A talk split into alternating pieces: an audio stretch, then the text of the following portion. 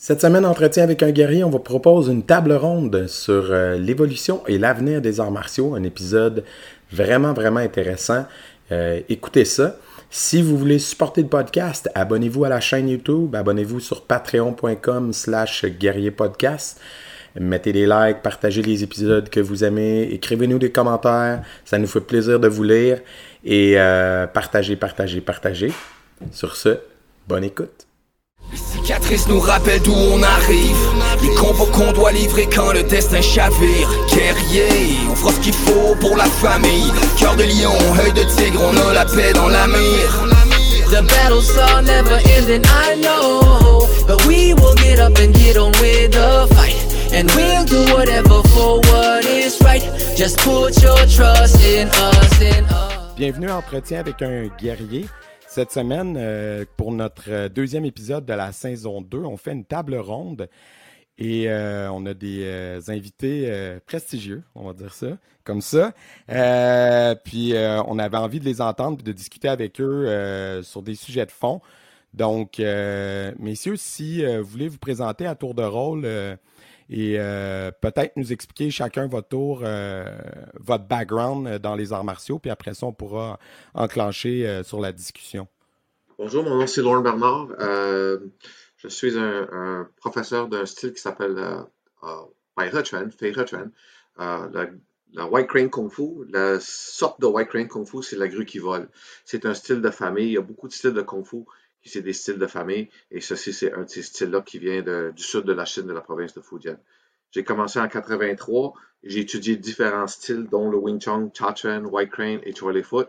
Mais euh, des fois, c'est juste pour s'amuser un petit peu et après ça, je concentre sur, euh, ma passion qui est le White Crane. Je fais aussi encore le Choi Foot parce que j'aime bien. C'est ça. J'ai quelques écoles à Montréal et aux États-Unis. Euh, bonjour, mon nom c'est Philippe Mon. J'enseigne aujourd'hui le- quelques arts martiaux chinois, principalement le Da Sheng Chuan, qui est un art, euh, disons, un peu moins connu, un peu moins, euh, un peu moins populaire, mais euh, j'ai commencé à pratiquer les arts martiaux en 1975 euh, par le karaté. Et euh, en 1989, j'ai rencontré un professeur japonais qui enseignait les arts martiaux chinois, qui s'appelle Kenji Tokitsu. Puis, euh, donc, à travers son, son enseignement, j'ai euh, migré vers les arts martiaux chinois. Puis, euh, j'ai, un peu comme dit euh, M. Bernard, euh, je me suis concentré sur le Da Sheng Chuan. J'enseigne aussi le Tai Chi Chuan, le Xing Chuan, un peu de Bagua Zhang aussi, mais ma passion et mon enseignement principal, c'est le Da Sheng Chuan. Ah ben, bonjour, euh, François Guérard. Euh, et surtout là pour entendre en fait mes collègues. euh, je veux abuser de la situation pour avoir leur, leur perspective et leur, euh, leurs idées sur les questions qu'on va aborder avec eux. Euh, moi, je suis enseignant de, de karaté. Je suis représentant de, de Koryu Shinadi Kempo Jutsu, qui est la méthode euh, élaborée par Patrick McCarthy à Montréal. Tout le monde connaît bien ici, d'ailleurs. C'est, un de vos amis. Euh, puis, ben, c'est ça. Puis, comme je dis, surtout pour, pour entendre, je, je, je me demandais, en plus, c'est intéressant parce qu'on a vraiment hein, des box internes, box, euh, box externes aussi au niveau de, des arts martiaux chinois. Euh, une belle diversité, une belle représentation. Euh, messieurs, ça va être euh, vraiment intéressant. Jérémy, veux-tu te présenter? Ben oui, euh, Jérémy Monette, euh, j'ai commencé les arts martiaux à 5 ans, euh, j'ai 24, bientôt 25. Euh, j'ai ouvert mes dojos, euh, un de mes dojos, mon premier dojo à 18 ans. Donc euh, c'est mon c'est mon travail euh, depuis toujours. Euh, je vis de mon art et euh, j'apprécie cela. Et maintenant avec le podcast, c'est vraiment le fun, on découvre euh, de nouveaux styles, euh, des fois de d'autres pays, de d'autres régions, c'est vraiment c'est vraiment le fun. Fait qu'aujourd'hui, j'ai bien hâte de, de voir ça. Une table ronde, c'est la première fois qu'on en fait une, donc j'ai vraiment hâte de voir quoi ça va de l'air. On va peut-être se piler un peu ses pieds au début, mais ça va bien aller à un moment donné, je suis sûr. Ben moi, Manuel Gendron, euh, étudié et j'enseigne euh, le Kenpo euh, au sein de Karaté Sanfuki. Euh, Je suis euh, enseignant dans la région de Gatineau, à Buckingham euh, notamment. Et ben, on a créé le podcast, moi et Jérémy, pour donner la parole à des gens comme vous, puis à plein d'autres qu'on a reçus déjà. Et puis, comme le dit Jay, à date, c'est super productif parce qu'on on apprend beaucoup. On est vraiment en mode élève, en mode euh, attentif. On écoute, euh, on s'enrichit mutuellement.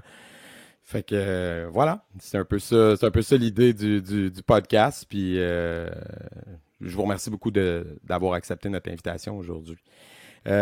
D'emblée, je voulais vous lancer la question. Peut-être ce qu'on pourrait faire, je, vous, je, vous, lance comme la question ou la thématique qu'on voulait explorer.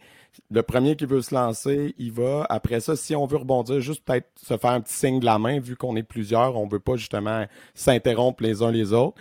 Puis, euh, je pense qu'on devrait être capable de bien gérer ça. On est quand même juste cinq. Donc, euh, voilà. Euh, le premier sujet, dans le fond, qu'on on voulait vous apporter, c'est l'impact des nouvelles technologies puis des réseaux sociaux, de l'Internet sur euh, la manière d'enseigner, sur euh, les élèves, euh, sur la dynamique élève-professeur. Donc là, je ne lancerai pas tout d'un coup, mais en, gros, là, d'abord, là, on voulait vous entendre là-dessus, disons, sur par rapport à votre parcours, quel impact vous pensez que ça a eu déjà et que ça devrait avoir ou que ça pourrait avoir dans le futur sur l'enseignement des arts martiaux et l'apprentissage des arts martiaux, en fait? Euh, euh, pour moi, je suis vieux jeu. J'ai 57 ans. Je suis pas très fort sur la technologie. Et euh, euh, je crois pour la promotion du style et de l'école et de se faire des amis et des, clients ou des, élèves, etc., à travers la planète, pour ça, c'est utile. Euh, pour moi, faire des cours Zoom, je refuse. Euh, J'ai des élèves qui le font pour moi, mais pour moi, je veux rien savoir de ceci. Euh, je serais toujours en train de mettre mes lunettes, ôter mes lunettes, mettre mes lunettes pour dire à quel gars faire quoi. Et euh, dans des styles d'arts martiaux où ce que le toucher est, important, c'est pas impossible d'enseigner, mais c'est, ça sera jamais la même chose. Euh, ça peut être un, un, ajout, mais pour moi, c'est, ça peut pas remplacer le contact humain et le contact des mains. Mm-hmm. Puis des fois, est-ce que ça arrive que vos élèves arrivent avec des, des choses un cours plus tard, puis ils ont appris des nouvelles choses de sur Internet? Est-ce que ça vous arrive des fois? Puis vous êtes comme... Hmm. Ah, plutôt, il, il, pose des questions et, j'encourage les élèves de regarder autre chose parce qu'on peut apprendre. So, je dis à mes élèves, euh, ça, ça, écoutez, c'est mon opinion personnelle. Le gars, il dit, j'aime le taekwondo, ils ont des bons coups de poing, des bons coups de pied. J'aime la boxe, ils ont des bonnes mains. J'aime ça. Là, dis, tu vas tout faire? T'es un imbécile. Pour moi, non. Tu regardes pourquoi le monsieur de taekwondo a des bons coups de pied. Qu'est-ce qu'il fait que son coup de pied est puissant ou rapide, etc. So, je les encourage de regarder, mais, euh, euh, mais ceci dit, dans un certain framework. En un mot, tu regardes, euh, tu reviens avec une question intelligente, très bien. Si tu dis l'autre maître a dit le, contraire de ce maître-là, là, ça, c'est pas intéressant. Ou si tu prends une idée, dans, par exemple, dans le Kempo, n'est peut-être pas nécessairement la même idée que dans le Wing Chun. Les deux peuvent avoir raison en fonction de ce qu'ils font.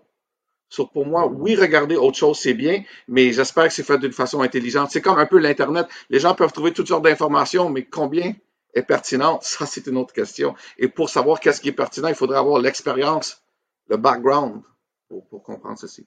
moi, je dirais que je suis d'accord avec euh, ce que dit euh, M. Bernard, mais ce que je dirais qui est intéressant avec le, phénomène de l'Internet, c'est que ben, moi, je suis un petit peu plus vieux, pas beaucoup, j'ai 59 ans, mais euh, dans, quand j'ai débuté les arts martiaux, il n'y avait presque pas d'informations. Donc, tout était, tout était transmis avec, avec beaucoup d'histoires qui étaient qui plus ou moins crédibles, mais on n'avait rien pour comparer. Il y avait peu de livres, il avait parlait pas de vidéo, il n'y a presque rien. Euh, ce que je trouve intéressant avec le phénomène de, l'Internet, c'est que ça permet une grande démystification de la pratique des arts martiaux. Il y a beaucoup de mythes qui éclatent sur l'Internet actuellement. Il y a beaucoup de mythes qu'on voit éclater sur euh, les performances de certaines personnes ou de certains styles, mais en même temps, il y a beaucoup de désinformation aussi. Comme dit euh, Lorne, euh, il y a beaucoup de choses qui sont une grande masse d'informations, mais dans la masse d'informations, il y a il y a très peu d'informations crédibles aussi. Fait que c'est une arme à deux tranchants, l'Internet. C'est une arme qui permet, c'est quelque chose qui permet d'avoir beaucoup d'informations. Et ça, c'est bienvenu parce que le plus d'informations on a, le mieux c'est. Mais en même temps, il y a beaucoup de désinformation. Hein, beaucoup de désinformation actuellement sur l'Internet. La désinformation, c'est fort. On le voit aux États-Unis, qu'est-ce que ça a fait. Euh, donc, euh, il y a beaucoup de désinformation aussi qui est transmise via les réseaux sociaux aussi. Donc, euh, pour moi, c'est une arme à double tranchant. Mais c'était intéressant que l'information soit disponible pour tout pour tout le monde de façon équitable, puis qu'on puisse aller y puiser et, euh, et, faire notre, notre idée sur ce qu'est la pratique, puis prendre ce qui nous convient finalement. Par contre, euh, c'est difficile de trouver de l'information de qualité, c'est certain. Pour en ce qui est de la, de des cours via Zoom et tout ça, ben c'est sûr qu'actuellement, on vit une nouvelle réalité où, euh, où le contact humain est plus difficile euh, à cause de la situation qu'on a avec euh, le COVID et tout ça. Donc, plutôt que de ne pas s'entraîner, je pense que c'est quand même intéressant de pouvoir, euh, pouvoir continuer à pratiquer via Zoom, même si moi non plus, c'est pas ma façon privilégiée. Nous, on a été entraînés avec une croyance de ce qu'on appelait l'entraînement peau à peau, c'est-à-dire de se toucher, puis d'expérimenter, puis de travailler avec quelqu'un de réel, puis de, de se valider avec d'autres. Mais en même temps, si on peut pas se voir actuellement euh, physiquement parce qu'il y a plus de restrictions, ben il faut vivre avec aussi. Puis je pense qu'une des qualités des arts martiaux, c'est l'adaptabilité. Donc il faut s'adapter aux situations. Et euh, je pense qu'on n'est pas, je pense qu'il va falloir aussi penser que dans le futur, euh, il va y avoir d'autres pandémies, puis il va y avoir d'autres circonstances. Il va falloir qu'on apprenne à vivre nos arts martiaux aussi avec les nouvelles réalités qui vont être autour de nous. C'est mon opinion. Mais une question de, relance, c'est ça, c'est que est-ce que le, phénomène que vous avez observé au niveau de la démocratisation, au niveau de l'accès à l'information, agir moins comme celui qui détient l'information, mais davantage comme étant celui qui peut guider euh, l'élève vers les bonnes sources d'information, avoir une euh, s'il faut, vraiment tantôt vous disiez, euh, une minute, euh, réfléchis au, au réfléchis euh, aux fonctions, réfléchis à ce qui est en euh, ce qui est en cause plutôt que de remettre en question ton style. Bref, guider vers les bonnes sources d'information, euh, guider aussi dans le processus d'une réflexion critique sur la pratique. Hein, ça, moi, en tout cas, quelque chose que je vois, c'est que ça a dramatiquement changé dans les 20 dernières années. On est passé du sensei qui connaît tout à, ou du Sifa qui connaît tout à le Sifa qui guide davantage. Est-ce que vous, vous, vous vous, voyez que je sais que ça fait tous les deux très longtemps que vous, enseignez. Est-ce que vous avez vu cette, cette dépolarisation-là ou ça a toujours été. Ben, je sais que ça s'accélère, oui, mais à quel point est-ce que ça transforme votre, votre, votre intervention, votre rôle? Pour moi, ce que j'ai vu, c'est que je peux juste parler de, de, de, de ma famille d'arts martiaux, c'est que le, en 1988, si j'avais demandé au grand maître si je peux le filmer, il m'aurait pitché par la porte il y aurait en sacrant comme tu peux pas imaginer. Sur, euh, euh, sur les, choses ont changé beaucoup. Maintenant, je vais en Orient, puis là, n'importe quel imbécile je est en train de me filmer dans le parc, il faut que j'y explique. Non, tu peux pas faire ça. Ça, ça a changé beaucoup. Et une des choses que je vois aussi, c'est que des fois, je vais mettre euh, un, vidéo YouTube. On montre une technique avancée. Là, Monsieur Keyboard Warrior, il fait des commentaires imbéciles et impolis mais je veux pas le répondre. Pourquoi? J'y dois rien. C'est pas mon élève. Puis c'est pas mon affaire de lui enseigner les bonnes techniques. So, je veux pas enseigner mes techniques gratuitement à des gens qui n'ont qui l'ont pas mérité. Et ça, c'est une chose que les gens réalisent pas. Euh, par exemple, j'ai déjà eu le, mon, mon, maître bloqué à l'intérieur. Là, le gars, il dit Ah, c'est facile, je vais le frapper avec l'autre bras. Oui, en théorie, ce que tu dis, c'est vrai. C'est mieux d'aller à l'extérieur. Mais si je suis bon en Kung Fu, c'est assez facile euh, euh, régler ce problème-là, mais je veux pas lui expliquer, donc je dis rien. Sur des fois, il y a, y a un manque d'informations sur l'Internet parce que j'ai aucune raison de partager moi, je, je, je, crois que c'est très bien et on a la chance, de, des fois, comme euh, mon maître est décédé l'année cette année, là, il est décédé, ah, je peux mettre un petit peu, mais je ne vais pas tout mettre gratuitement parce que je ne crois pas qu'il mérite. Non, c'est sûr aussi que, non, moi, je suis d'accord aussi parce que c'est sûr aussi que toute cette abondance d'informations-là, ça, ça tend aussi à enlever la valeur de certaines choses qui sont précieuses. Puis, la confiance d'un professeur, ça se gagne, c'est pas facile, c'est quelque chose qui, euh, c'est pas une question de est-ce que l'information est cachée ou, ou ouverte, c'est une question que c'est une relation humaine où il faut gagner la confiance des gens. Et c'est pas parce que euh,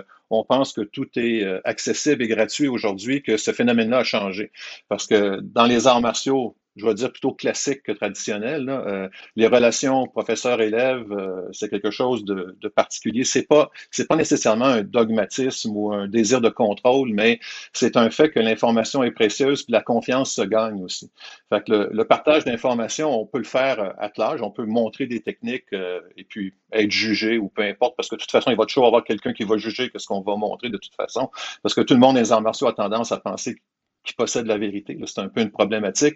Mais euh, une chose qui est certaine, c'est que euh, l'information de qualité, pour toute personne qui a eu une relation avec un professeur, c'est pas quelque chose d'accessible euh, automatiquement parce que c'est des relations humaines qui se développent dans le temps. Puis ça m'amène une question en même temps. c'est une réflexion, mais je voulais vous entendre là-dessus.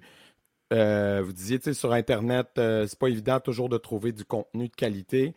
Euh, moi, ce que je trouve intéressant d'Internet, c'est que ça amène la possibilité du dialogue, comme ce qu'on fait aujourd'hui, puis de, l'ouverture à l'autre, puis de la curiosité, ce qui est très bien. Euh, par contre, là où, je, là où je trouve que ça tombe dans le contre-productif, c'est quand il y a des débats, des débats de, de sourds, là, tu sais, euh, un euh, dit euh, mon style est meilleur que le tien, puis l'autre répond voici pourquoi mon style est meilleur, puis voici pourquoi la, la, la self-défense fonctionne pas versus le MMA, puis etc., etc.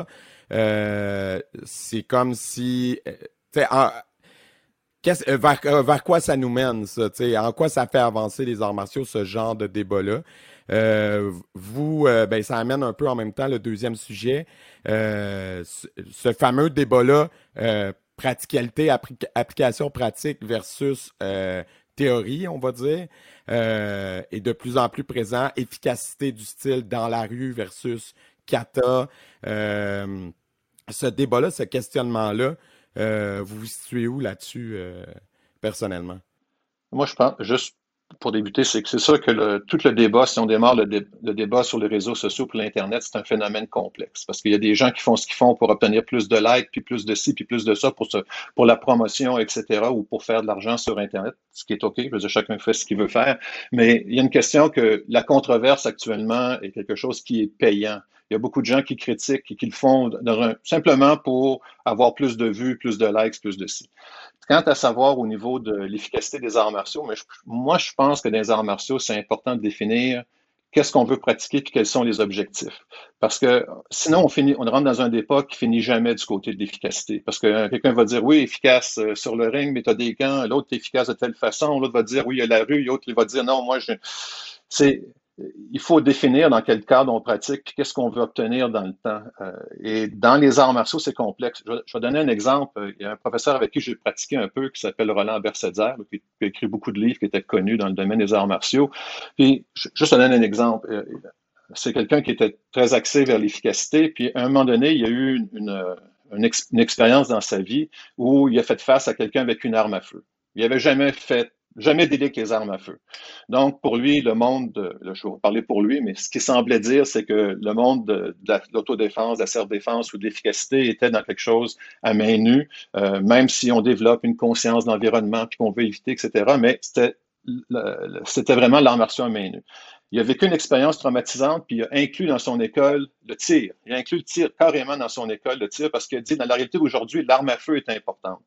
Ce que je veux dire par là, c'est que la définition de l'efficacité ou la définition de ce qu'on veut obtenir comme efficacité est importante, parce que sinon, on tombe dans un dialogue de sourds. On est efficace quand, pourquoi? Euh, par exemple, quelqu'un pourrait dire, mon efficacité, moi, c'est de rester en santé toute ma vie, par exemple. Je vais être efficace dans les arts martiaux, mais la santé est importante. Si la santé est importante, il faut que je protège mon corps. Si je détruis mon corps à l'entraînement, je suis en train d'aller à l'encontre de mon objectif. Fait quelqu'un pourrait dire, oui, je veux pratiquer des arts martiaux, mais en même temps, je veux rester en santé et recevoir des coups sur la tête continuellement pour être néfaste pour moi. Donc, c'est une définition de l'efficacité. Donc, je pense que pour ne pas tomber dans un dialogue de sourds, il faut dire qu'est-ce qu'on veut obtenir et dans quel cadre on se situe. Il n'y a pas d'efficacité absolue en passe. En tout cas, moi, je n'y crois pas, en tout cas. Il y a de l'efficacité, il y a de l'efficacité individuelle, mais l'efficacité absolue, il n'y en a pas. Puis après ça, c'est une question de choix personnel. Qu'est-ce qu'on aime pratiquer? Quel type de style? Quel style d'école? Euh, est-ce qu'on aime faire des formes, pas faire des formes? Est-ce qu'on aime faire du combat libre, pas de combat libre? Ça devient des, pour moi, ça devient des choix, des choix personnels. Après ça, si deux individus veulent se mesurer pour voir lequel est le plus fort, bien ça, c'est une affaire, une entre deux individus. Avez-vous l'impression que c'est un que c'est vers ça que s'en vont les arts martiaux ou que le, la forme, le kata, la fonction du kata est toujours importante ou si au fil du temps, on va aller de plus en plus vers un enseignement euh, appliqué, d'un un enseignement, euh, l'application pratique avant tout. C'est quoi votre perspective là-dessus? Je, vais me permettre de dire que pour moi, le forme, pas de forme, c'est un faux débat. Tout le monde pratique des formes d'une façon ou d'une autre. Même la personne qui dit qu'il n'en pratique pas, tu finis par apprendre des techniques qui pourraient être définies comme une forme. Quand une forme, quand on définit une forme comme étant un répertoire technique, un répertoire technique qui contient des stratégies, puis euh, euh, parce que ça dépend comment on, définit. Moi, je trouve que c'est un, un, un, faux débat. C'est un, un débat où on essaie de, de, de, mettre quelque chose contre une autre chose. Le problème, c'est si tu prétends que tes formes sont efficaces puis que tu te valides pas, Là, peut-être que c'est un problème avec les formes, mais c'est aussi un problème si tu t'entraînes supposément avec une efficacité, puis tu t'es jamais confronté avec un autre type d'efficacité. Tu es, aussi, es autant dans le mensonge que quelqu'un qui fait une forme. Tu sais, si, on, si on définit la forme dans ce sens-là. Moi, je pense que les formes, euh, euh, euh, c'est important du point de vue d'un héritage technique, un héritage de stratégie qui sont codifiés dans des formes, mais ça prend un enseignement qui va avec les formes. C'est pas parce que tu apprends des gestuels que tu es efficace. C'est comment est-ce que ton professeur va t'ouvrir la porte sur les stratégies dans les formes que les formes deviennent efficaces? Après ça, c'est à toi de t'entraîner pour valider ton efficacité. Maintenant, que ce soit à travers une forme codifiée à l'ancienne comme un kata ou un, un ou un shing, peu importe comment on l'appelle, euh, ça, c'est, rien. Le, le, boxeur qui fait du shadow boxing, il fait des formes. Tout le monde fait des formes à un moment donné. Est-ce que c'est comme ça que je vois ça? Je ne sais pas ce que tu en penses, euh, de ton côté. 100% d'accord. Euh, pour moi, écoutez, j'ai appris un style à l'ancienne. Euh, pour moi, du kung fu, tu as les formes, tu as les formes à deux, tu as probablement du pouce-main, tu fais du combat, tu as des armes, tu fais du qigong et tu conditionnes les mains. Et les mains, le corps, excusez. Euh, encore, c'est un faux débat. Et la seule raison que tu ne ferais pas tes formes, c'est si tu ne les comprends pas. Si tu ne les comprends pas, ben là, c'est clair que tu danses puis tu gaspilles ton temps. Et si tu fais des formes et tu fais pas de combat, ben, tu gaspilles ton temps. En point de vue euh, autodéfense, c'est clair. Euh, moi, je, excusez. Euh, moi, je vois le débat, c'est le, débat, c'est est-ce que je fais un sport martial ou un système d'autodéfense? Et comme vous expliquez, c'est pour moi, ce que je fais, c'est que je me concentre à 99% système d'autodéfense. J'ai des élèves qui voulaient faire du full contact. On a fait. On prenait peut-être 40% de notre art. Parce que l'autre 60% surtout les saisies, on peut pas les faire. On peut pas frapper les gorges, les parties génitales. Euh, c'est comme tu dis, euh, tel et tel sport, c'est très bon dans le ring. Euh, je vais utiliser la boxe taille. C'est un sport qui est excellent dans le ring, il n'y a pas de doute. Tu ajoutes la partie, maintenant on fait des coups de pied aux parties génitales. Wow, tout change. Non, c'est tout à fait, c'est tout à fait vrai, c'est tout à fait ça. Parce que ce qui est rigolo là-dedans, l'art que je pratique, le Ta Sheng Chuan ou le Yi Chuan, par définition, c'est un art qui a pas de forme, entre guillemets. Mais c'est tout à fait faux parce qu'on finit tous par développer nos stratégies puis les, les, développer. Mon professeur a sa façon de combattre et transmet certaines techniques, euh, qu'on les appelle formes ou non. pour moi, ça, c'est vraiment un faux débat. Puis c'est tellement, tellement important de revenir, de définir dans quel cadre on s'entraîne. Exemple, par exemple, quand j'ai débuté les arts martiaux, j'ai débuté avec le Kyokushinkai. OK? Dans cet art-là, euh, dans la méthode de compétition, il n'y a pas de frappe au visage avec le poing. Ça ne veut pas dire que les gens ne sont pas efficaces, mais quand tu combats, tu peux placer, vous avez tout, tout le monde connaît ce art-là, tout le monde l'a vu, mais les combats ont une saveur particulière, c'est très dur, mais a une saveur particulière. Quand tu reçois un coup au visage, déjà, ça change ton combat. Donc, il y a, a déjà un, changement à faire. Euh, donc, peu importe quelle, méthode on travaille, il y aura toujours des forces puis des lacunes. Et là, ça devient la responsabilité de l'individu de dire qu'est-ce que moi je veux acquérir puis comment je veux compléter ou non mes lacunes. Ça dépend de ce que la personne veut faire. Puis se définir, dire ben si je suis plus un, art euh, d'autodéfense ou de protection ou peu importe, ben c'est une définition puis c'est une pratique particulière. Il y a une pratique globale, c'est pas facile hein, d'avoir une pratique globale puis de rester efficace.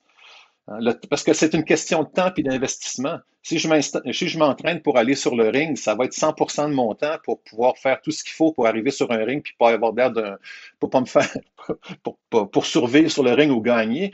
Euh, pendant ce temps-là, ben, je m'entraînerai pas d'une autre façon. Il faut définir qu'est-ce qu'on fait puis trouver la satisfaction dans qu'est-ce qu'on fait.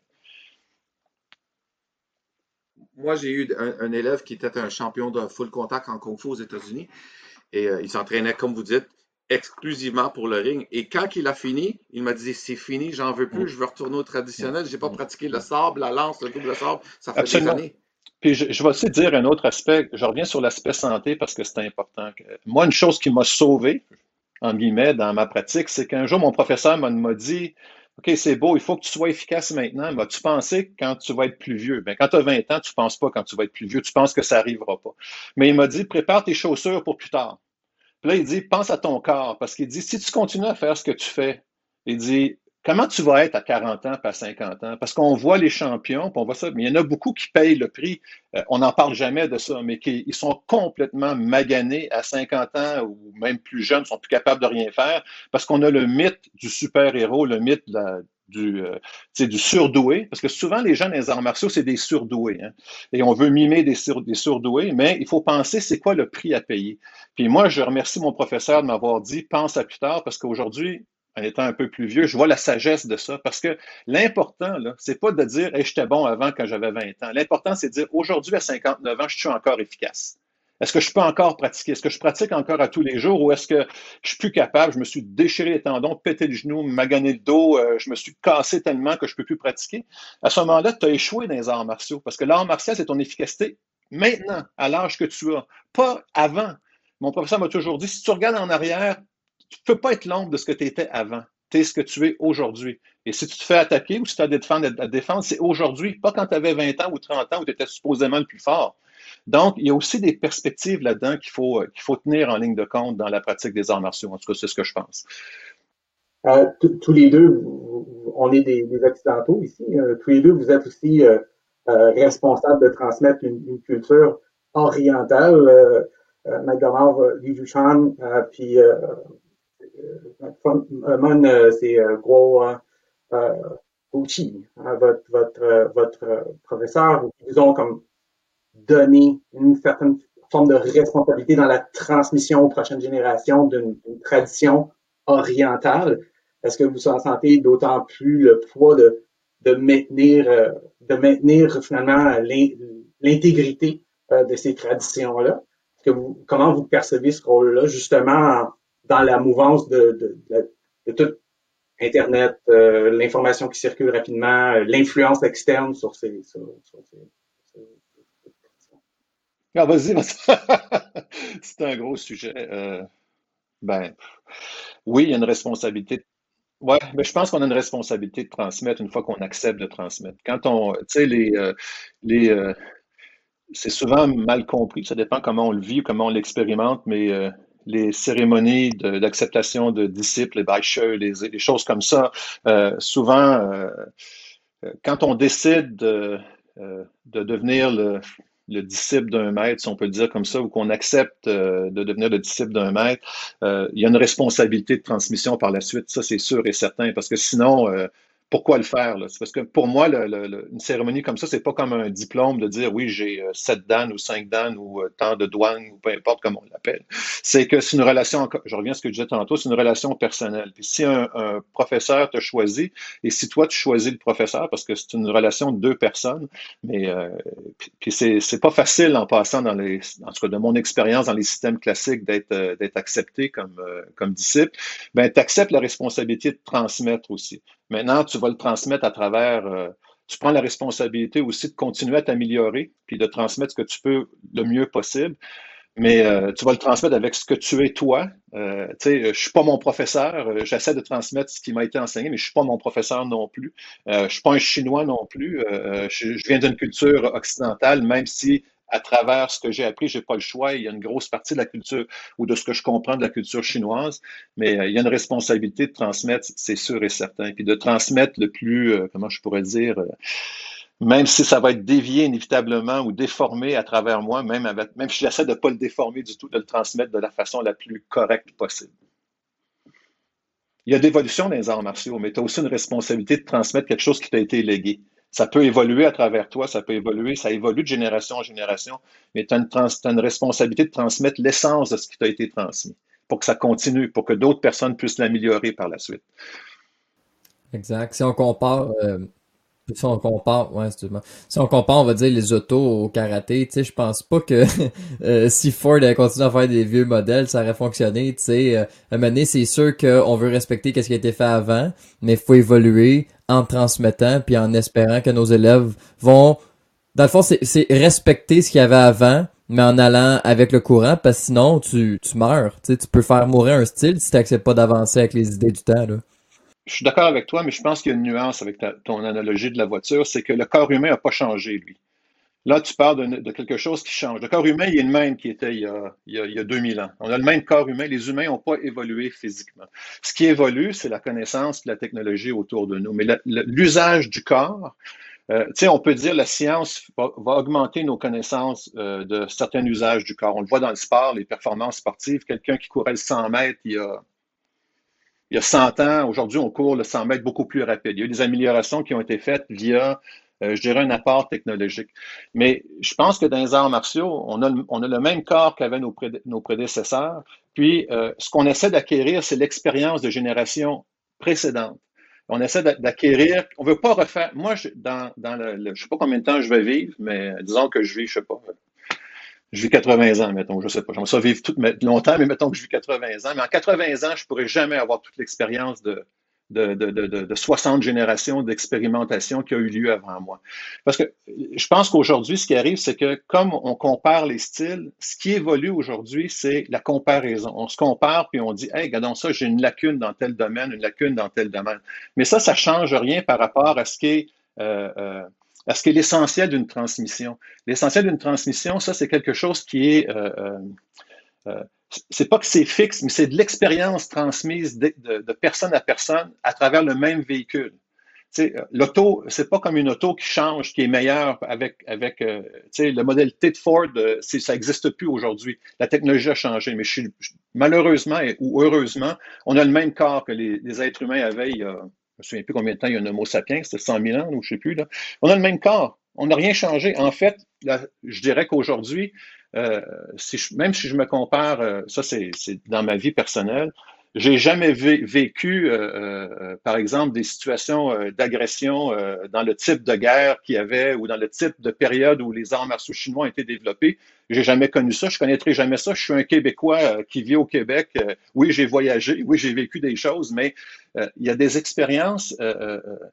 comment je peux dire? Les gens essaient de transmettre des expériences, puis on essaie d'améliorer de génération en génération à travers une ligne conductrice euh, via des êtres humains qui sont les mêmes depuis toujours. Je ne sais pas comment dire autrement. Et à travers ça, en plus, ben, il y a des différences culturelles, etc.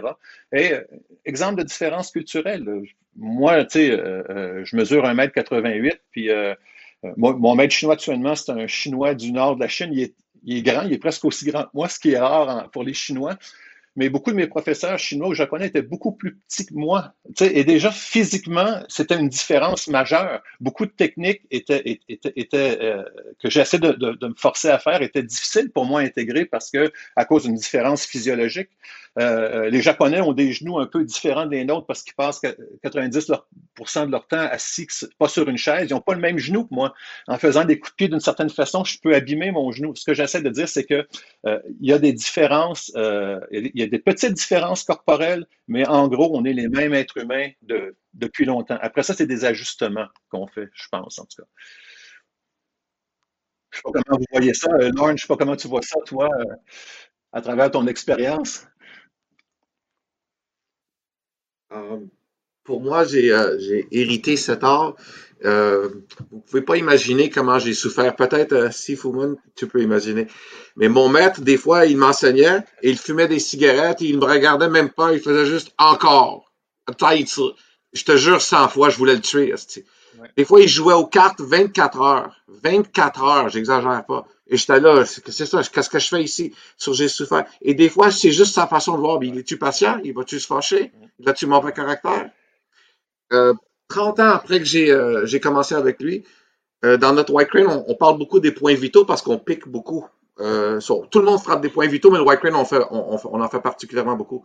Un jour, il m'a dit, je lui ai demandé, vous savez, vous n'avez pas beaucoup enseigné les points pour blesser les gens? Il dit non, j'ai enseigné les points pour tuer. J'ai dit, oui, tu m'as enseigné les points pour tuer, mais pas pour blesser. Vous savez ce qu'il m'a dit? Parce que je te connais. Tu es pas méchant. Tu ne veux pas tuer des gens. Mais ça ne te dérangerait pas de pratiquer sur un imbécile de temps en temps. Ça, c'est le vieux maître. Il me connaissait mieux que je me connaissais moi-même. Pour moi, maintenant, il m'a choisi comme son disciple. Il est décédé malheureusement. Euh, j'ai une grande responsabilité. Euh, dans, dans mon kung fu, j'ai plus que 20 armes. Euh, c'est sûr que je suis pas bon dans toutes ces armes-là. Il y en a que j'aime pas, comme les deux arches, j'aime pas ça, je suis petit. Comme vous parlez de la différence, je suis pas liqué qui... Euh, mais juste les 20 armes, à tous les jours, je sors mon livre et je révise telle et telle forme, sinon je m'en rappelle plus. Et pour moi, ça, ça, c'est une responsabilité. Et donc, je dois rester en forme et pratiquer à tous les jours. Et euh, vous avez raison, on n'est pas notre maître et on va faire des changements. Par exemple, la méthodologie, je ne fumerai pas dans l'école. Euh, je partirais pas pendant le cours puis revenir comme deux heures plus tard, ce qu'il faisait. Et euh, j'enseignerais plus gentiment. La vieille façon, c'est t'es pas bon, t'es un imbécile, blablabla. Bla, bla. La nouvelle façon, c'est c'est très bien, mais maintenant mets ton coude ici. Les, deux façons marchent, mais la nouvelle façon occidentale, je pense qu'on on doit tous enseigner de cette façon. Ouais, ça, ça, ça change aussi en Chine aussi. on le voit en Chine, mais souvent en Chine, puis à un moment donné, euh, moi j'ai appris plus de la façon classique, un peu comme euh, on a dit un petit peu, moi aussi, tu sais, il y a un processus d'acceptation quand on dit que c'est pas facile d'être accepté. Euh, les, tests qui sont faits par le professeur, la, manière classique ou traditionnelle euh, d'accepter un élève puis de le tester, c'est pas dans les normes d'aujourd'hui. Puis si, je pense que si c'était mis mis sur place, il n'y aurait pas beaucoup d'étudiants dans les écoles. Donc il y a un changement de réalité. Mais même en Chine, on voit un changement de réalité.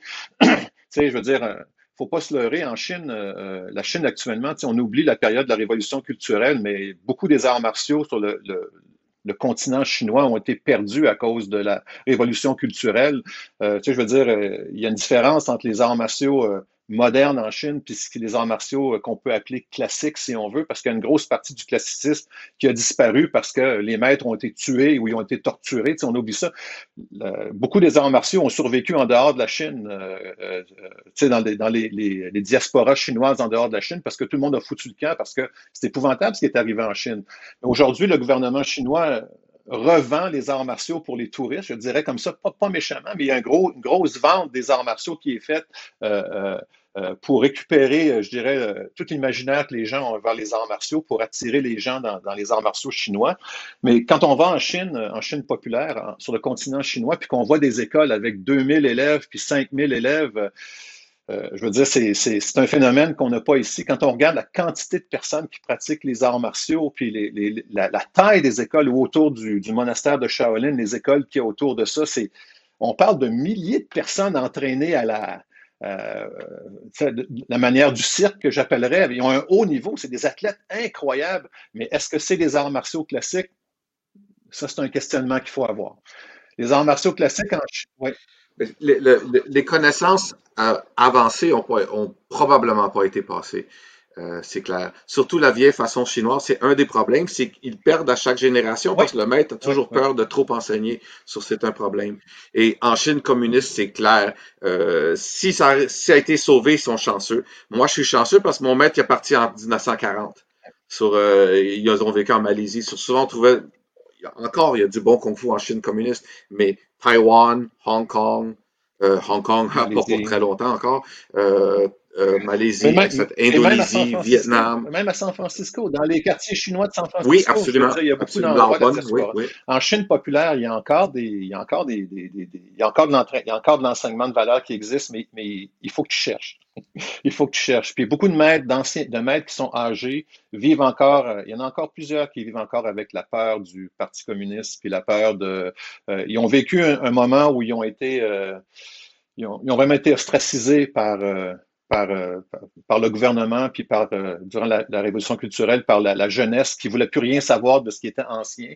Puis euh, il y a beaucoup qui ont resté avec la peur. Moi, j'ai connu des, professeurs qui ont eu les reins cassés. Ils ont cassé littéralement pour pas qu'ils pratiquent, leur ont brisé, brisé la colonne vertébrale pour pas qu'ils puissent pratiquer. C'est une période noire de la Chine dont on, on parle pas beaucoup. Mais euh, ce, qui ce qui en est sorti aujourd'hui dans, des arts martiaux chinois, c'est pas que c'est mauvais, c'est juste une autre réalité, qui est quelque chose qui est beaucoup plus sportif, beaucoup plus spectaculaire, beaucoup plus axé vers euh, euh, le côté du spectateur, je dirais, beaucoup axé vers, tu sais, je regardais les, une école que j'ai visitée à, à c'était où? Donc, c'était à Zibao, je pense. C'est un ami de mon professeur, puis c'est une petite école, une petite école d'arts martiaux. J'arrive là, c'était la période où les élèves retournent chez eux, parce qu'en Chine, ils, partent souvent toute l'année à l'école, sont retirés de leur, en Chine populaire, puis ils vont, ils pratiquer, puis ils pratiquent la moitié de la journée, ils font, euh, ils ils l'apprentissage académique, l'autre moitié, ils font l'entraînement physique. Ils sont en forme, je peux dire ça. Petite école, j'arrive là l'été, il, dit, on n'a pas beaucoup d'élèves cet été. Il y avait 4000 élèves. OK? Puis euh, quand, quand, ils ont fait les démonstrations, écoute, le gymnase, c'est un hangar d'avion, c'est leur gymnase, c'était énorme. Et c'était de voir les jeunes incroyable niveau athlétique. J'en revenais pas de la qualité athlétique. N'importe quel de ces élèves-là du niveau athlétique euh, serait supérieur à bien du monde ici. Puis ça, c'est des gens qui pratiqueront jamais les arts martiaux. Après, ils font ça parce que c'est dans leur entraînement académique. Euh, mais par contre, c'est euh, c'est un, un, type d'art martial, j'appellerais populiste. C'est le type d'art martial accepté par le gouvernement. C'est codifié d'une certaine façon et c'est peut-être moins les arts martiaux classiques. Mais c'est quelque chose, c'est une réalité, c'est quelque chose d'intéressant aussi. Mais euh, c'est pas la même transmission, en tout cas, que moi j'ai vécu avec euh, plus intime avec un professeur. Avant qu'on aille avec le prochain sujet, j'avais, euh, excuse-moi François, j'avais une question tantôt là, qui me venait, mais je voulais pas vous interrompre. Puis par rapport à ce que Jérémy a dit, avez-vous l'impression, parce que vous avez répondu bon, le corps humain est le même depuis 2000 ans, je suis d'accord, mais je me disais en même temps, le corps humain est le même, mais la condition physique globale des, pratiquants d'arts martiaux et leur quotidien euh, physiquement est vraiment pas le même. Mettons, on va se parler en, tant qu'occidentaux, euh, que même par rapport à nos ancêtres qui cultivaient la terre et puis qui défrichaient euh, le nord du Québec, on n'a vraiment pas la même forme physique. Donc, est-ce qu'à votre avis, les arts martiaux ont bien suivi cette évolution-là? Ou est-ce qu'on enseigne encore quelque chose qui s'appliquait plus à quelqu'un qui vivait à la dure il y a 150 ans ou plus? Je ne sais pas ce que vous en pensez. Ben, moi, je voudrais juste y aller en clarifiant. Ah, oui, on a le même corps, mais je pense que tantôt on parlait des athlètes et tout, mais dans plusieurs sports, autres le karaté, les 100 mètres, tout ça, les athlètes, ils vont maintenant, ils sont plus capables de battre les records, fait qu'ils sont sur les stéroïdes pour aller au-dessus des performances du corps, tu sais. Ça, c'est quelque chose de triste, tu sais, parce que justement, maintenant, tu peux plus le battre, là, tu sais, où il y a des gens comme Michael Phelps qui ont le potentiel, il met le temps, et il y a une prédisposition, tu sais, son dos, il est comme arqué pour qu'il nage mieux, donc bonne chance pour battre ce gars-là plus tard, tu sais. Donc, euh, je pense qu'avec la technologie, même les athlètes maintenant se retournent vers des techniques illégales, ce qui est triste. Puis même Georges Saint-Pierre, il a quitté l'UFC pendant un bout à cause de ça, tu sais. Fait que... Hmm. Mais c'est ça. Ben, la, la, question par rapport à ça, c'est de savoir qu'est-ce qu'on veut faire. Parce que la, la question, c'est est-ce qu'on fait un sport pour le public ou est-ce qu'on le fait pour nous? Si c'est pour le public puis la performance, on va faire n'importe quoi pour augmenter la performance. Il ne faudra pas se surprendre si à un moment donné, je veux dire, euh, combien de gens aujourd'hui euh, sont, sont fait rebâtir les genoux, puis à un moment donné, euh, tu sais, je me souviens plus c'était qui le coureur qui avait les. qui courait avec. Il manquait les jambes, mais il courait avec des euh, c'était-tu un... En tout cas, puis à un moment donné, la question, c'est est-ce qu'on lui permet d'être de, un athlète avec les, euh, les athlètes normaux ou est-ce qu'on le garde du côté des athlètes qui sont des athlètes, euh, du côté des athlètes, en, les, Olympiques pour Paralympiques. Puis finalement, non, mais moi, ça ne me surprendrait pas qu'un jour, l'être humain hybride va arriver si c'est ce que veut le spectateur. Si c'est ce que veut le spectateur. Moi, là, je, reviens à ta nuance, à la nuance qu'on disait, pourquoi on pratique, puis qu'est-ce qu'on veut pratiquer. Moi, je reviens toujours à ça, parce que si je veux aller vers des super combattants, à un moment donné, il ne faut pas que je me surprenne qu'ils vont se booster aux stéroïdes puis qu'ils vont faire tout ce qu'ils peuvent pour gagner. Parce que c'est ce que le public veut, puis c'est ce que l'argent de la, promotion veut. Puis c'est, à un moment donné, est-ce qu'on va arriver des gladiateurs qui vont se tuer dans le ring parce que c'est ce que la population va vouloir? On sait, non, mais on ne sait pas. Regarde, on ne sait pas. Donc, euh, ça, c'est des, questions du point de vue de, ce que veut la société, ce que veut vouloir la société. Maintenant, qu'est-ce que veut l'individu qui pratique? Pourquoi tu pratiques? Qu'est-ce que tu veux accomplir? Si toi, tu dis, puis moi, je suis d'accord avec ça aussi, mais si tu dis pour moi, euh, se booster aux stéroïdes, c'est pas quelque chose de correct, etc. Mais tu sais, c'est dans tes choix à toi. Puis moi, je pense que d'un point de vue humain, c'est mieux. Mais tu sais, euh, dans le passé, il y avait des gens qui, euh, ça se fait encore, mais tu peux te mettre des onguents pour essayer d'augmenter ta résistance. Puis tu peux, il y a toujours une tendance de l'être humain de vouloir prendre tout ce qu'il peut pour augmenter sa capacité. Hein. Il y a toujours une tendance, ça, ça existe aussi. Mais je pense que il y a une grosse différence dans le dépendant de, l'objectif puis de la tradition que tu décides de, suivre. Puis je pense qu'aujourd'hui, dans les sports de combat, c'est très bien parce que la, la, réalité de, de, se confronter puis de vouloir trouver qu'est-ce qui est le plus efficace, c'est quelque chose de très intéressant et désirable. Mais euh, euh je pense qu'on perd là-dedans l'unicité des différentes méthodes. Puis pour moi, c'est important l'unicité de certaines méthodes parce que euh, est-ce qu'on veut que ça disparaisse ou est-ce qu'on veut que ça continue? Puis si ça continue, pourquoi ça continue? Quelle est la valeur, à quoi ça sert, quelle est la valeur de, de, cette, de cette continuité-là? S'il n'y en a pas, elle va disparaître de toute façon, mais est-ce qu'il y a une valeur? Est-ce que les gens, pourquoi, qu'est-ce ce que moi j'offre à mes élèves ou ce que vous offrez à vos élèves ou à vos collègues ou euh, si vous, vous, offrez quelque chose et puis la, la personne va vous rencontrer, elle va dire, tiens, ça correspond à ce que je veux, je veux avoir, ça correspond à ce que, à ce que je désire pratiquer, ben tant mieux. Puis je pense que ce qui est important après ça, est-ce que, est-ce que ce qui est offert, est-ce que c'est de qualité dans le domaine où c'est?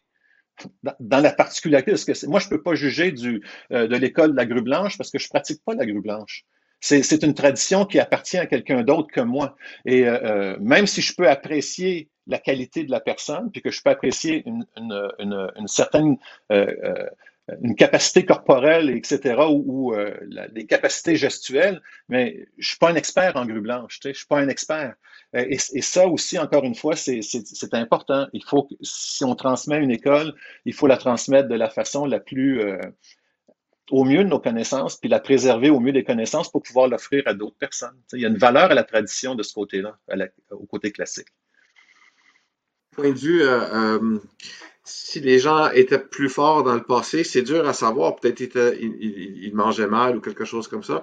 Mais je sais que les, les Occidentaux, comme vous parliez, euh, nos jambes sont pas très fortes.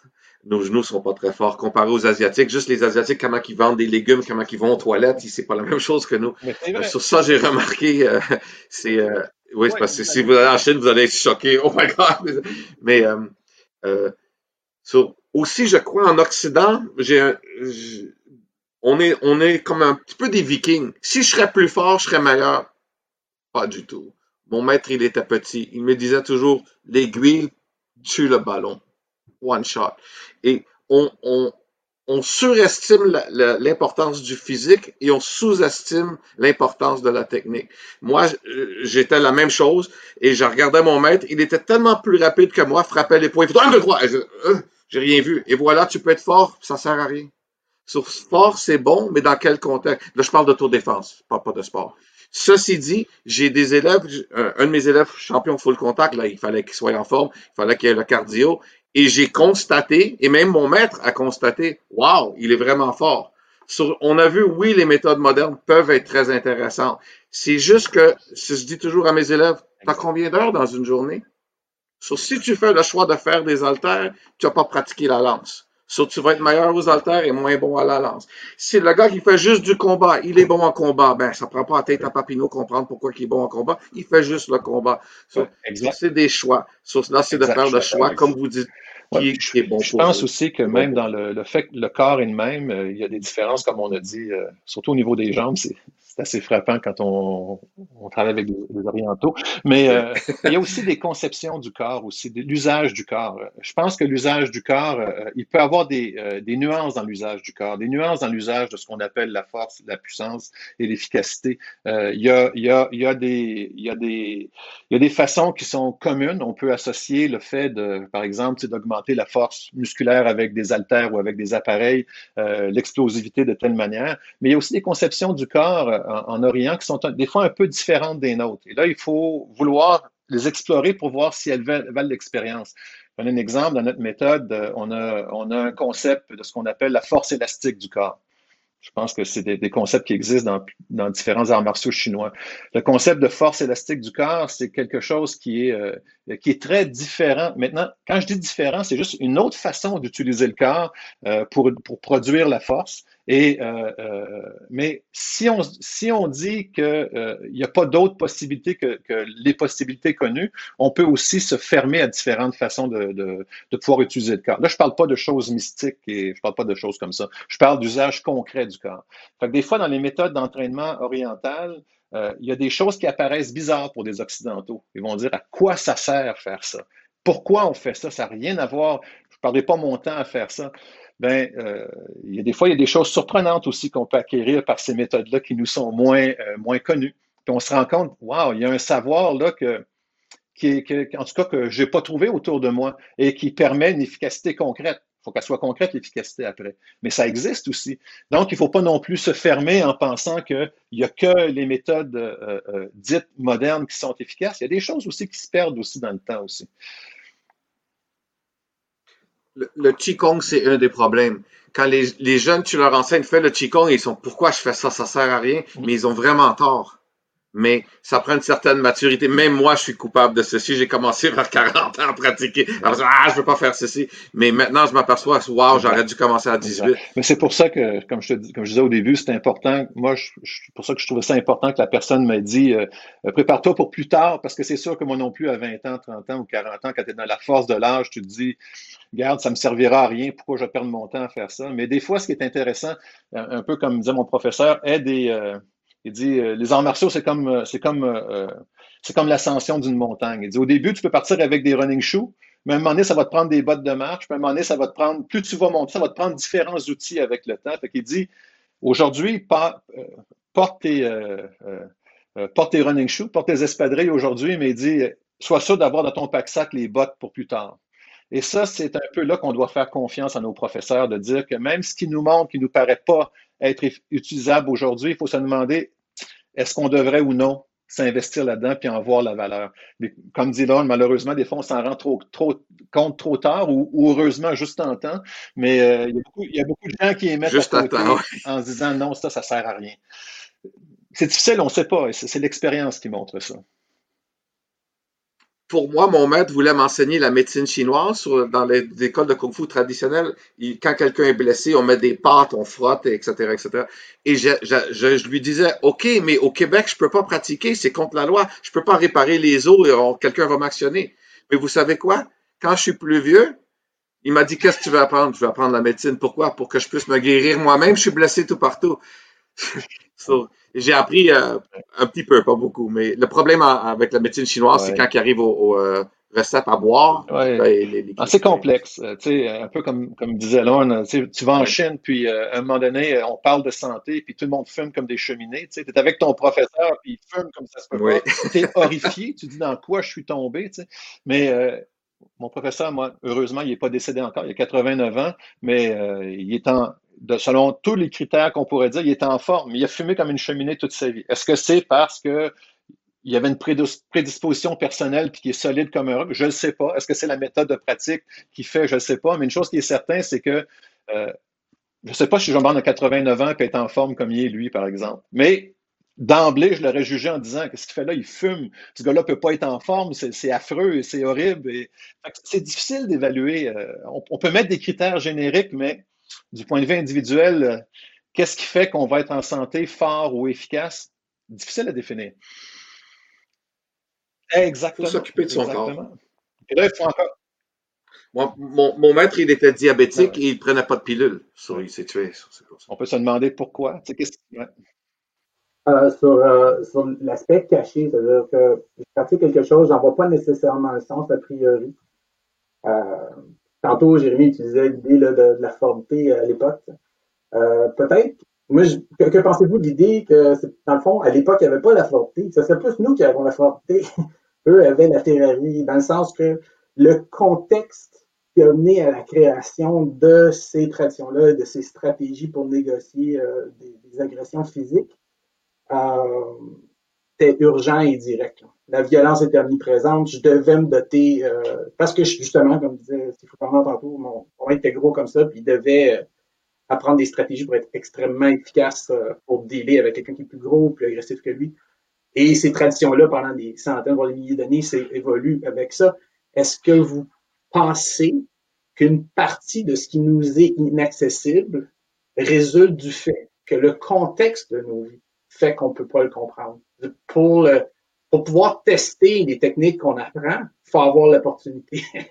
comme disait, c'était quoi tantôt? Comme quelqu'un qui est pas bien bien fin, si tu veux, c'est quoi que votre prof vous disait, là? Tester euh, les techniques pour monter, avec, euh, euh, avec des imbéciles, des choses comme ça. Avec les C'est ça, lui, ou, lui et ses ancêtres avaient probablement l'opportunité d'avoir, de pouvoir tester et de pouvoir mettre à l'épreuve l'efficacité. Est-ce que vous pensez, dans le fond, que une des raisons pour lesquelles on, on, manque la capacité de percevoir ces choses-là. C'est pas juste une question d'imagination, mais c'est juste aussi une question de contexte dans lequel on le pratique. Tout à fait. Tout à fait. Est-ce que ça se fait? Tout à fait. Tout est dans un contexte, c'est sûr et certain. Un contexte social, un contexte, euh, un contexte de temps. Euh, tu sais, comme je disais tantôt, quand on vit une vie euh, plus douillette, puis qu'on compare ça avec des gens qui ont vécu des situations extrêmes dans leur vie, ben, il, y a des, choses qui me sont plus tellement utiles aujourd'hui dans le contexte de ma vie. Maintenant, si je les apprends, est-ce que c'est parce que je veux les apprendre, parce que j'ai un désir d'apprendre ces choses-là, mais au fond, est-ce que c'est vraiment encore utile euh, dans le contexte de ma vie? Je ne sais pas. Mais tu sais, c'est sûr qu'il y a des choses qui se perdent ou, qui sont moins pertinentes puis qui disparaissent. Tu sais, je vais donner un exemple euh, aussi de euh, euh de, contexte aussi dans la pratique des arts martiaux. Aujourd'hui, on, si on prend par exemple la révolution qu'il y a eu dans les années 90 euh, ou à la fin des années 90 quand euh, le Jiu-Jitsu est apparu, puis que ça a fait une révolution parce que les gens se sont dit, hey, maintenant, je peux me retrouver au sol, je peux me faire projeter, je peux me faire étrangler. Un, un contexte où il y a eu un choc dans les arts martiaux, pas pour tout le monde, dépendamment de la pratique de chacun, mais il y a eu un choc, puis c'est devenu une partie intégrante, puis c'est devenu le MMA. Mais tu sais, c'est déjà arrivé dans, le passé. Je vais donner un exemple qu'on ne parle pas souvent, mais dans les années 20 et 30, 1920 et 1930, parce qu'on pourrait les années 20 aujourd'hui, mais les années 1920-1930, euh, la boxe occidentale a eu un choc énorme en Chine et, et au Japon. Les Japonais et les Chinois ne faisaient pas de percussion comme ça. Puis ils se sont fait planter. Il y en a plusieurs dans les méthodes traditionnelles qui n'ont pas été capables de faire face aux boxeurs occidentaux. Il y a eu un choc. Donc, il y a eu une nouvelle variable qui a été intégrée. Puis je peux dire que la personne qui a été l'initiateur de mon école, Wang Shangzai, un de ses désirs profonds, c'était de battre les boxeurs occidentaux parce qu'il était écœuré de voir les Chinois se faire planter par une technique qu'il n'avait jamais vue. Donc, il, a mis ça dans le temps, puis il a dit, on va, voir comment est-ce qu'on peut faire face à cette nouvelle variable-là. Mais ça n'existait pas avant. Au Japon, puis tu le sais, euh, François, à, à, travers ce que Patrick McCarthy enseigne et tout ça, euh, au, Japon, longtemps, la percussion n'existait pas. Les Japonais ne se frappaient pas. Ça n'existait pas. À un moment donné, il arrive quelqu'un qui fait de la percussion, choc total. Qu'est-ce qu'on fait? Comment est-ce qu'on l'intègre? Euh, ça, ça, a aussi aidé la popularisation du karaté. Trouver, il cherchait une méthode qui avait de la percussion. Ben, euh, ça aussi. c'est vrai que euh, un nouvel élément qui arrive, on l'intègre, on l'étudie. Un élément disparaît, ben, il peut être oublié ou mis de côté. C'est un contexte. J'avais le goût peut-être de vous poser la question. On, se demandait, vous qui avez eu des maîtres chinois ou asiatiques euh, directement. Comment ça s'est passé euh, pour vous, le, fait d'être occidental? Comment c'était perçu d'arriver puis de dire euh, oui, moi je veux, je veux étudier avec vous? Comment, comment le, choc des cultures s'est passé, disons, de prime abord à vos débuts? Pour, moi-même, j'ai rencontré un, jeune homme chinois à l'université euh, c'était pas un maître, mais il avait étudié peut-être euh, cinq ans ou quelque chose, mais il était en forme. Euh, je suis devenu son meilleur élève. Il lui m'a envoyé une lettre d'introduction. Sans la lettre d'introduction, ça, aurait été absolument impossible. Ils auraient, il t'aurait pris comme élève pour être poli, puis il t'aurait fait rien faire. Je veux dire, c'est no way. Mais avec la lettre d'introduction, tu deviens automatiquement membre de la famille.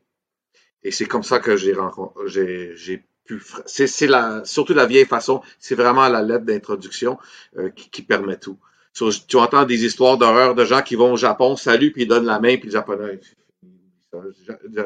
Tu as juste as fait une erreur. So, pour moi, j'étais chanceux, j'avais une lettre d'introduction. Euh, en Malaisie, les, bien, comme dans toutes les cultures, il y a beaucoup de Chinois qui sont racistes. La raison, c'est qu'ils ont été victimes de racisme, c'est pas simplement pas un génie, et où ils sont ignorants. Comme ma femme est chinoise, ses grands-parents au Québec ont été victimes de racisme, tu peux pas imaginer. Quand on va euh, euh, pour le comment t'appelles ça? Euh, au mois d'avril, on va toujours prier puis mettre de, la nourriture aux tombes. Mais les tombes sur le Mont-Royal, ils n'ont pas de pierre parce que c'était pas des catholiques. Ça, c'est du racisme au Québec, ce qui est arrivé. Euh, mais en Malaisie, j'étais chanceux parce que les Chinois en Malaisie, il n'y a pas beaucoup de racisme envers les Blancs, sauf qu'ils nous appellent Ang Mao, ce qui veut dire barbe rouge. C'est un drôle de nom. Mais euh, à part de ça, et des fois, ils vont pointer Ah, une barbe rouge, une barbe rouge. Mais à part de ça, ils sont plutôt contents qu'un blanc veut apprendre d'eux autres sur euh, j'étais chanceux. Mais est-ce que j'ai été victime de racisme dans la communauté chinoise de Montréal? Oh que oui. J'étais probablement un des premiers blancs à sortir avec une chinoise à Montréal. Je peux vous garantir que euh, oui, j'avais des yeux féroces, je regardais fuck you si tu me regardes encore, mais sinon j'avais eu des beaux problèmes. Et c'est encore à cause du racisme euh, qu'ils ont souffert. Et, et la meilleure chose à faire dans tout ça, c'est tu dois être deux fois meilleur que lui. Je me rappelle, j'étais en 1996, j'étais au championnat mondial euh, de la World Wushu Federation. J'étais, assis avec mon maître, un général de l'armée taïwanaise et le président de la fédération mondiale. So, j'étais comme blanc comme un drap. Je savais pas quoi faire. Mon maître m'a dit, sois intelligent et dis rien. Bon, conseil. je me suis fermé la bouche. Je me suis fermé la bouche et j'ai paru intelligent parce que j'ai écouté. Et là, à la fin, j'ai dit, je peux vous poser une question? Sur le monsieur, il dit oui. J'ai dit, nos fighters, ils viennent à Taïwan, on n'est pas des Chinois, euh, ça se peut qu'il peut-être qu'il y ait du racisme. le monsieur, il me regarde, c'est pas ça se peut, c'est sûr qu'il va y avoir du racisme. Il dit, knock him out. Knock him out. Soit deux fois meilleur que lui. Et éventuellement, ils vont dire, hey, ce gars-là, il est bon. Et, et une chose qui est bien dans la coutume chinoise, je suis sûr, vous savez, c'est quand tu es accepté dans la ah, famille, tu es dans la famille. Les, les enfants, mon maître m'appelle grand frère. Mm. Les autres m'appellent mon oncle. On est vraiment dans la famille. C'est vrai. C'est le, phénomène de la recommandation ou de la lettre, de recommandation ou la recommandation. Moi, j'ai pu étudier avec Maître Gou parce que mon prof, euh, le prof de mon prof, euh, le prof de mon prof qui euh, était aussi un des profs de, Maître Gou. Donc, Maître Gou a dit, bon, ben, parce que tu as étudié avec, ben, en fait, quand je l'ai, contacté directement et quand il m'a dit, OK, comme tu as été l'élève d'un tel, puis il a validé ça parce qu'il l'a validé, ben là, OK, après ça, c'était le processus d'acceptation, c'est le processus de connaissance, de, entre nous puis d'acceptation. Puis c'est vrai que souvent, ben, c'est pas juste pas juste dans les martiaux asiatiques, mais particulièrement dans les martiaux asiatiques, il faut que tu fasses, il faut, faut que tu fasses tes preuves au sens de montrer à quel point tu veux apprendre, à quel point tu désires apprendre, puis à quel point tu es prêt à t'investir. Parce qu'il y a un autre phénomène aussi, c'est qu'il y a beaucoup des arts martiaux classiques actuellement qui est en train de survivre grâce aux Occidentaux. Parce qu'il y a beaucoup de Chinois qui veulent plus pratiquer les arts martiaux classiques. Ça les intéresse plus. Ils disent pourquoi pratiquer ça? C'est pas tout, mais ça existe, un phénomène qui existe. Et curieusement, il y a beaucoup d'Occidentaux qui deviennent maintenant les, euh, les leaders des écoles ou les héritiers des écoles parce qu'eux, ils ont mis le temps pour les apprendre aussi. Je sais pas si tu as vu ça, toi, Lauren, mais moi, j'ai vu ça beaucoup dans. On voit ça beaucoup dans les arts martiaux. Ils disent. Les, ouais, ben, c'est ça. Je suis la preuve. Mais on voit qu'il y a beaucoup. Je suis la preuve. Ouais. Vas-y, vas-y, vas-y. Excusez-moi, vas-y. J'étais pour dire, ce que moi je vois aux États-Unis, ce qui, ce qui est intéressant, c'est qu'il y a beaucoup de gens noirs qui sont très, très bons en Kung Fu et, euh, et, et, naturellement victime de racisme également. Je vois aux États-Unis, toutes les Chinois se promènent en cravate avec une fleur et leur kung fu est moyen. Et le monsieur noir qui est là-bas, lui, il les démolirait tout avec un coup de poing. Et, mais il a trop de classe pour le dire parce que ça, c'est un vrai maître On voit, comme vous dites, euh, beaucoup. Moi-même, quand j'étais en Asie en 2013, mon maître, il me dit, il y a des gars qui veulent jouer avec toi. So, j'ai dit, OK. Il dit, donne-leur pas de chance. So, pourquoi? J'ai dit, ah, c'est correct, c'est mon mononcle, je le laisse gagner. Il, il m'a interdit. Mais pourquoi? Là, sur, là c'est amical. J'ai joué un petit peu rough, mais, mais parce qu'il savait qu'un jour, ça serait moi le boss. So, il voulait qu'eux, ils comprennent. C'est clair, là, il peut vous planter. Là, quand ils ont vu, OK, c'est correct. Et malheureusement, il faut faire nos preuves un petit peu. Puis, dans le même ordre d'idée, avez-vous euh, je vous lance la question, allez-y si vous voulez. Euh, si on dit qu'historiquement, mettons, le 20e siècle, on s'entend que c'était pas mal le siècle des États-Unis ou de l'Amérique ou de l'Occident. Euh, beaucoup d'observateurs euh, de politique internationale s'entendent pour dire que le 21e siècle va être le siècle de la Chine. Est-ce que vous allez, est-ce que vous avez l'impression que ça va avoir un impact sur la diffusion puis la, la, la la, continuité des arts martiaux, quels arts martiaux vont être mis de l'avant dans les années à venir ou euh? C'est déjà fait. Les communistes ont déjà tout détruit, mon opinion. C'est déjà fait. Ils, appuient fortement le Shen Dai Wushu, ils appuient zéro le Tong Wushu. Euh, ou, ils disent que c'est du Tong Wushu et c'est mélangé avec du Shen Dai Wushu. mon opinion, c'est que le mal a C'est sûr qu'il y a beaucoup qui a été détruit en Chine. Et que la Chine, moi, je pense que c'est ce qui va arriver avec euh, la, puissance de, la Chine en tant qu'économie et influence mondiale. La prochaine chose qu'on va voir, on, sait que ça a arrivé l'année dernière, mais ça a paru avec le COVID, on aurait le karaté va avoir une chance d'être aux Olympiques. C'est un sport de démonstration. Probablement qu'il ne sera pas gardé, c'est ce que je crois, mais ça peut changer. Mais j'ai l'impression que les arts martiaux chinois vont devenir un sport olympique, les arts martiaux chinois de la Chine populaire, les arts martiaux, le wushu, euh, parce que euh, à cause de, l'influence de ce pays-là, ça ne me surprendra pas que c'est eux qui vont devenir les prochains arts martiaux au point de vue du sportif. Et ça va être ce type, d'après moi, ce type d'arts martiaux chinois-là qui va être mis de l'avant, euh, très spectaculaire sur les formes et, euh, et le sanda ou le, type de combat qu'ils font là-bas va être le type de combat qui va être. C'est mon impression à cause de la euh, de l'importance que la Chine prend dans le monde moderne. Mais ça, c'est du point de vue sportif, par contre. Ben, moi, tantôt, j'avais une question. Ben, tantôt, on parlait justement un peu euh, de l'impact de la Chine, euh, des institutions culturelles, ça, puis des, des éléments politiques, violence, répression. Si vous le Chachuan, vous êtes en contact hein, avec des, gens qui ont un nom martial, des Ouïghours du nord de la Chine, puis justement de la répression auprès des musulmans? Est-ce que vous avez j'ai étudié le Chatran, mais mon maître est décédé, ça fait longtemps, et je pratique plus le Chatran. Le Chatran, c'est un système qui est très, euh, plutôt pour les jeunes maîtres comme vous-même. Moi, j'ai trop vieux, euh, beaucoup de coups de pied sautés, etc. J'ai bien apprécié parce que j'ai, ça m'a permis de comprendre c'est quoi les styles du Nord avec beaucoup de coups de pied, mais euh, j'ai pas continué. Donc, j'ai plus de lien. Mais le Chatran est en effet un style musulman.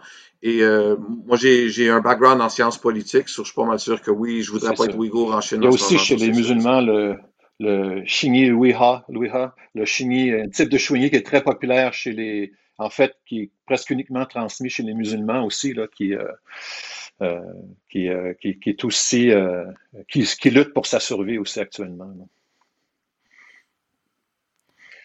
Puis, euh, parce que, tu sais, euh, si, euh, il faut faire attention parce que en chaîne populaire, les écoles survivent, ils sont intégrés, les formes sont intégrées dans le wushu moderne. Tu vas voir les gens, les gens vont faire les différents styles, mais c'est selon c'est pas selon c'est selon un point de vue sportif uniquement. Fait que tu vas retrouver les formes, les, les, les kata ou les taoulous, euh, tu vas les retrouver en Chine, mais, mais ils, sont, ils sont sortis un peu de leur, euh, euh, de leur contexte pour être maintenant plus du côté démonstratif uniquement. Fait que oui, tu peux dire, oui, il y a encore des formes codifiées qui existent, puis spectaculaires qui existent, mais il n'y a pas tout le bagage de transmission qui vient avec. Tout ce qui va autour du travail des formes souvent n'est pas là. C'est vraiment juste la partie extérieure, la partie pour la foule que j'espère. Que, que fait que certaines personnes disent oui, les styles sont préservés actuellement. Non, c'est la coquille du style qui est, préservée ou l'apparence, mais pas le fond. J'ai un collègue euh, euh, qui étudie euh, un style cousin au mien, une sorte de white crane différente, qui étudie en Chine. C'est justement en parlant de coquille. Et un jour, il m'écrit, il dit ah, Faites-vous du combat? J'étais quoi? Faites-vous du combat? Si tu me poses la question, tu as un problème. Moi, si tu dis, je fais un art martial euh, classique, traditionnel, pour l'autodéfense, et j'ai pas pratiqué de combat dans 40 ans, sur juste la question, ça répond déjà, ça répond tout. J'étais, j'étais bouche bée. Mon Dieu des fois, on voit des gens dire Ah, je veux pas faire euh, le karaté ou le kung-fu traditionnel, c'est juste des katas. Ça veut dire il y a aucune idée c'est quoi du karaté ou du kung-fu traditionnel. C'est, pas juste des katas, c'est, stupide de dire cette chose-là. Quand j'étais jeune, j'ai rencontré le grand maître. C'est comme rencontrer Yip Man ou Masoyama ou quelque chose comme ça. C'était le père à mon maître. So, il parlait pas anglais. Sur sa sœur, euh, la, la sœur à mon maître traduisait. Là, je lui demande, maître, grand-maître, quand vous étiez jeune, sur quand vous étiez jeune, c'est 1925, 1935, même temps que Wang Shenzhen, faites-vous du combat? Sur quand il répond, toutes les filles partent à rire. J'étais quoi? Sur, la fille, elle était gênée. Elle dit, mon père dit, quand il était jeune, il pratiquait beaucoup à l'extérieur. Point final, pour le vrai. Euh, souvent, souvent, OK. Ça, c'est la réalité. Exemple aussi, parce, euh, Wang Changzai, le, le, le le, créateur, si on veut, du style, mais en fait, c'est plus celui qui a transmis cette tradition-là. Euh, quand il est arrivé à Beijing dans les années 40 euh, euh, pour établir son école, ben, tous les dimanches, il faisait ce qu'il appelait, il ouvrait la porte et n'importe qui, n'importe qui pouvait venir et échanger avec lui. Et quand on sait ce que ça veut dire échanger, c'était on se valide, hein. on se valide, on se valide. Et Wan Shanzai a fait sa réputation de cette façon-là en restant ouvert. Je veux dire, tu sais, le MMA, c'est pas nouveau non plus. Le concept de se valider dans les arts martiaux, ça a toujours existé. La différence, c'est qu'aujourd'hui, on est passé d'un karaté, par exemple, euh, euh, à un moment donné, dans une certaine époque où il n'y avait pas de contact, hein, il y avait un karaté sportif d'une certaine, je prends l'exemple du karaté ou peu importe l'art martial. Puis euh, tout d'un coup, il y a des gens qui sont arrivés puis ont dit ah ben il y a peut-être cet aspect-là aussi, tu sais, euh, ceux qui ont vécu le karaté quand il y a eu le phénomène du full contact qui est devenu le kickboxing, qui existait déjà ailleurs mais qui est arrivé ici, ben les gens ont eu un choc tout d'un coup, on va se toucher, qu'est-ce qui va arriver? Ça fait une révolution. Après ça, le jujitsu comme on a parlé, puis après ça, ben, mais ça c'est dans les arts martiaux classiques, ça a toujours existé. Les gens se confrontaient, peu importe le style ou l'école ou la méthode. Puis ça se confrontait euh, dans un contexte social différent d'aujourd'hui. Il y avait des gens qui sortaient de là un peu éclopés. Hein. Mais euh, si on aurait eu les caméras pour voir ces combats-là, ça, Ouais, ça c'est sûr. C'est pas toujours aussi, c'est pas toujours aussi, aussi prestigieux qu'on pense non plus. Mais souvent, c'est juste deux, trois mouvements. deux, aussi, trois faut, mouvements. faut. Si, si tu es un pratiquant d'un d'un certain niveau, puis tu es un moindrement intelligent, à un moment donné, ça prend pas beaucoup de technique pour connaître si tu as été battu aussi. Tu n'as pas besoin non plus de te faire mettre à terre, puis de te faire crever les yeux ou de te faire faire une clé pour dire que tu as perdu. Euh, Quand tu es, honnête et tu es un pratiquant, tu peux reconnaître la valeur de quelqu'un assez rapidement en combat ou en, ou en pousse-main ou en peu importe. Euh, parce que le plus imbécile, c'est celui qui va combattre quelqu'un qui peut pas battre. hein. Euh, tu euh, euh, Miyamoto Musashi, c'est un bon exemple. Mon prof, Kenji Tokitsu, c'est un expert sur l'histoire de Miyamoto Musashi, parce qu'il vient du sud du Japon, puis il était très proche de la région où Miyamoto Musashi a été le plus présent. Puis il racontait, il dit, Miyamoto Musashi, il a fait, on sait dans ce qui a été, dans ce qui est répertorié, qu'il a fait au moins 60 duels à mort, avec le sabre. Fait que nous autres, en bon occidentaux, on voit ça super-héros. hein. On dit, ah, wow, il était le plus fort, c'était incroyable. Mais non, mon maître, dit, vous avez, ben, mon professeur de l'époque, il dit, vous n'avez pas compris. Il n'a jamais combattu quelqu'un qui ne pouvait pas battre. Il n'est pas allé se mettre devant quelqu'un avec son sabre qui pouvait le tuer. Il a toujours évalué assez son. Puis ça, pour un occidental, on ne comprend pas ça. Mais dans les arts martiaux, souvent, c'est la sagesse aussi, c'est de, de reconnaître, euh, de savoir reconnaître aussi où sont les limites des capacités. Puis la bravoure, c'est pas toujours d'aller jusqu'au bout des fois. Il faut le faire, mais il faut aussi avoir une, forme d'intelligence. Fait que les arts martiaux, c'est supposé aussi développer l'individu dans sa capacité d'intelligence puis de discernement aussi. Ben, c'est drôle, euh, cet exemple-là. Ça me fait penser à une question qui revient souvent. Je ne sais pas si Jérémy ou François, vous l'entendez aussi, mais en tout cas, moi, euh, le commentaire, ouais, mais qu'est-ce que je fais si je tombe quelqu'un, si je tombe sur un adversaire euh, style Georges Saint-Pierre? Ben là, c'est un peu dans la continuité de ce que vous disiez avec euh, Miyamoto Musashi. Il n'a jamais affronté quelqu'un qui ne pouvait pas battre. Fait que là, si si t'es devant un adversaire qui est plus gros, plus grand, plus fort que toi, ben là, c'est à toi d'avoir l'intelligence de t'en sortir sans avoir besoin de tes points Ouais, aussi. puis il y a aussi une question de conséquence C'est- aussi. Quand tu te battais au sabre à l'époque, tu crevais. Tu n'avais pas de deuxième chance. C'était pas que le lendemain, tu te reprenais puis tu, tu disais OK, j'ai manqué mon coup, j'ai manqué la parade ou je me j'ai pas esquivé, t'es mort le lendemain. là. Fait que c'est un contexte qui n'est pas le même qu'aujourd'hui. Aujourd'hui, tu peux te faire tabasser un peu puis revenir le lendemain, avoir un peu mal à la tête puis dire je vais recommencer. Mais euh, dans le contexte de Musashi, ce que je voulais dire, c'est que c'est particulièrement important quand ta vie est en jeu. sais. C'est pas un contexte social de sportif, là. Euh, c'est ça. C'est quelque chose qui, en tout cas, je pense, qui est difficile pour nous de comprendre aujourd'hui parce que dans, combien de situations est-ce qu'on vit euh, des situations mortelles? Pas souvent, là. Heureusement, heureusement. C'est vous, Bernard, vous avez parlé euh, que vous aviez euh, vécu du racisme à une certaine époque. Euh, je voulais vous entendre euh, les deux, puis euh, tout le monde, on pourrait en discuter aussi. Euh, c'est quoi votre perspective en tant qu'occidental par rapport à, à tout le, le débat actuel d'appropriation culturelle? On est des pratiquants d'arts martiaux, donc de connaissances qui viennent d'Asie, puis nous, on les enseigne, puis on les transmet en tant qu'occidental. Est-ce qu'on est légitime? Je dis pas que je suis d'accord, là, je lance la question. Pour moi, c'est une question. euh, Pas la question, le, le concept, c'est stupide. J'ai fait mes preuves. Je pratique à tous les jours mon chinois. J'écris le- toutes les formes. Mon maître m'a adopté comme son fils. Question Ben, imbécile. ouais, c'est vrai. Sur un J'ai- J'ai j'ai- j'ai mérité ce que j'ai eu. Ouais, en fait, souvent, quand tu rencontres les, les- les- finalement, ça devient souvent les, les- en fait, souvent les gens sont contents une fois que tu que t'as- que- qu'ils voient que tu as de la valeur, ils sont Oui. contents que tu t'intéresses à ce qu'ils ont. tu sais. L'appropriation culturelle, c'est c'est- c'est quelque chose de, de c'est un c'est un je vais dire en anglais un topic, c'est un c'est un sujet qui est à la mode actuellement à cause de tous les phénomènes de racisme et tous les phénomènes de, euh, de problèmes euh, de, de, euh, tu sais, de différentes minorités, etc.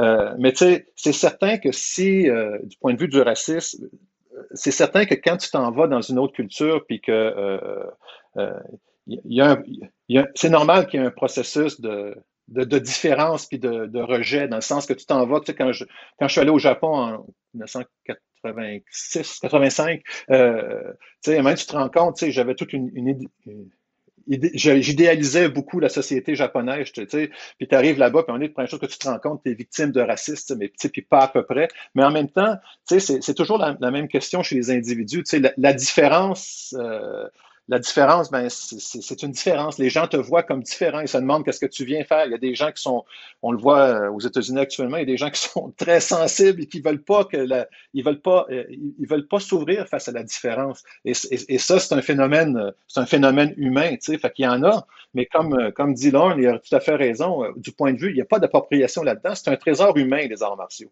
Ça appartient à l'humanité. Et puis, quand c'est transmis dans une culture euh, vers quelqu'un d'une autre culture, si c'est transmis, puis c'est effectivement transmis, mais c'est parce que la personne a accepté aussi la différence culturelle aussi. Sinon, il n'y a pas de transmission. si je pourrais me permettre, si je pourrais me permettre, il y a, un sujet que je trouve euh, intéressant, c'est le racisme que j'ai expérimenté beaucoup. Vous savez de qui ça vient? Des Québécois. Mais t'es pas chinois, comment peut-tu être bon? Tout à fait, tout à fait. Qui est vraiment imbécile. Sur, sur, mon maître me disait toujours, et Patrick McCarthy, je lui parlais de ceci aussi. Il dit, Lauren, imagine si tu serais chinois, tu aurais combien de mille d'élèves? Vrai. Ça existe des deux côtés. Et le pire dans tout ça, c'est que encore, le raciste est toujours victime de son propre racisme. Combien de Québécois ou Canadiens ou Américains ont appris d'un monsieur chinois parce qu'il était chinois? Il aurait dû apprendre d'un monsieur comme Philippe parce qu'il était bon mais ils ont choisi le gars chinois. Mais ce que eux comprennent pas, c'est que le gars chinois, il étudie deux ou trois ans à l'université. Il connaît rien, sauf la coquille. Mais leur racisme les a fait choisir. So, je vais choisir un Argentin pour le tango, un Russe pour le ballet et un Chinois pour le Kung Fu. C'est logique, mais c'est pas, mais c'est pas, c'est pas la réalité. Sur, euh, sur moi, les, Chinois me disaient toujours, ouais, mais tu peux pas être Chinois, t'es, t'es, pas Chinois, tu peux être bon en Kung Fu. J'ai dit, ouais, tu veux-tu le dire à Mike Tyson? C'est ça. Non. tout à fait. Ah. Tout à fait. Absolument, absolument. Mais ça, c'est vrai que c'est vrai que d'un point de vue euh, marketing, euh, quand tu es un Asiatique puis tu enseignes un art martial asiatique, tu as un, avantage du point de vue marketing parce que les gens s'attendent à ça, puis il y a une mystique autour de ça. Hein. Il, y a y a tout un côté mystique autour de ça, puis etc. Mais tout à fait, ça n'a rien à voir. La question, c'est la capacité de l'individu. Tu sais. Et, qu'est-ce qu'il a appris? Ouais. Et, est-ce qu'au au Québec, je vais voir là, tu vas mettre des armes coréennes, japonaises, puis de l'écriture japonaise, puis là, c'est une belle école chinoise, tu ne sais même pas la différence. C'est de l'imbécilité tout peu, là, je veux dire. Euh. Puis, euh, c'est ça, absolument. Moi, il y a un, petit sujet, j'aimerais revenir juste par rapport à quelque chose que François a dit au, tout début, parce que je trouve ça intéressant, puis euh, c'est juste quelque chose que j'aimerais parler aussi, c'est que quand tu as présenté tout à l'heure, François, tu nous as présenté, tu as parlé d'école interne puis externe dans les arts martiaux. Moi, euh, je ne crois pas que ça existe vraiment, cette différence-là, dans le sens que euh, interne-externe, c'est un cheminement personnel. C'est une évolution dans ta pratique, ce que tu peux internaliser. Puis il y a tout un contexte culturel aussi que j'entrerai pas là, sur ce qui était extérieur à une école ou intérieur à une école, est accepté à l'interne, accepté à l'externe, mais juste du point de vue de ce qu'on parle aujourd'hui, tu sais, puis... Euh, tu sais, les gens vont dire, ah, le, Tai Chi Chuan ou le Xing Chuan ou euh, autre, mais surtout Tai Chi Chuan, ils vont dire, ah, c'est un art martial interne. Mais euh, euh, le, Tai Chi Chuan, l'apprentissage, je donne ça comme exemple, l'apprentissage, c'est un apprentissage externe. Puis quand l'art martial quand on parle d'art martial du Tai Chi Chuan, c'est une pratique externe. Ce qui devient interne, c'est ton apprentissage et ton, et, ton cheminement dans les, dans les profondeur de l'art qui devient vers ce qu'on appelle l'interne de la pratique. Euh, euh, euh, quand on pratique le, le, Qigong pour se renforcer ou quand on pratique, c'est une, une, intériorisation, c'est une façon de développer le corps, mais, dans les arts martiaux, externe, externe, externe, interne, d'après moi, c'est une fausse conception de la pratique des arts martiaux. Les arts martiaux sont d'abord et avant tout une manifestation externe qui devient une internalisation. Si on parle du point de vue les gens en parlent aujourd'hui, et ça devient une internalisation avec l'évolution de l'individu si la substance existe dans la méthode. Parce que des fois, ça n'existe pas. Euh, il faut il faut qu'il y ait y ait quelque chose qui te dirige vers l'interne. S'il n'est pas là, c'est difficile d'accéder à ce qu'on appelle euh, la, plus grande profondeur. Mais la nuance est un peu... Et c'est ça qui est malheureux parce que je regarde aujourd'hui, surtout le Tai Chi Chuan, euh, euh, les gens disent ah c'est pas efficace. Euh, on voit il y a une grande mode actuellement où je me souviens plus comment il s'appelle le chinois là, qui a cassé la gueule à tout le monde en MMA euh, qui est si populaire actuellement. mais tu sais tu, regardes les maîtres qui rencontrent ou les adeptes qui rencontrent, puis là tu te dis oui mais ces gens-là pratiquent pas le combat. C'est évident. Ces gens-là ont pas été éduqués dans la pratique martiale du tai chi chuan. C'est juste des gens qui portent des, des beaux habits puis qui font des mouvements élégants. Mais le tai chi c'est un art qui est très dur. Hein? C'est très, très dur la pratique classique du Tai Chi Chuan. Euh, si on regarde même dans les histoires de, des fils du fondateur du, du, Tai Chi de Yang, par exemple, Yang Yu-Chan, ses deux fils, ils voulaient sauver de la maison tellement que l'entraînement était dur. Ils voulaient quitter, ils n'en pouvaient plus, c'était trop dur. Mais tu sais, aujourd'hui, on imagine le Tai Chi un sport de vieux, de gens qui vont lentement, etc. Ça, c'est juste la carcasse. Mais pour pratiquer le Tai Chi Chuan martial, le Tai Chi Chuan qui a une manifestation externe en combat, ben, il faut que tu apprennes l'art martial du Tai Chi Chuan.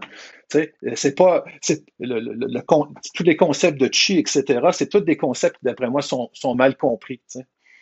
Fait que la nuance interne-externe, je pense que c'est important, de, de, de, si on parle d'arts martiaux, euh, euh de, faire attention quand on parle de, ces nuances-là, puis de ce qui constitue l'efficacité des méthodes. Les méthodes, il y a beaucoup de méthodes internes comme le Tai Chi Chuan ou le Xing Chuan ou d'autres, euh, quand ils sont en dehors de l'aspect juste euh, qu'on comprend ici, c'est des arts martiaux extrêmement efficaces. Très, très, très efficaces. Mais pour accéder à l'efficacité, tu as, du travail à faire, par exemple.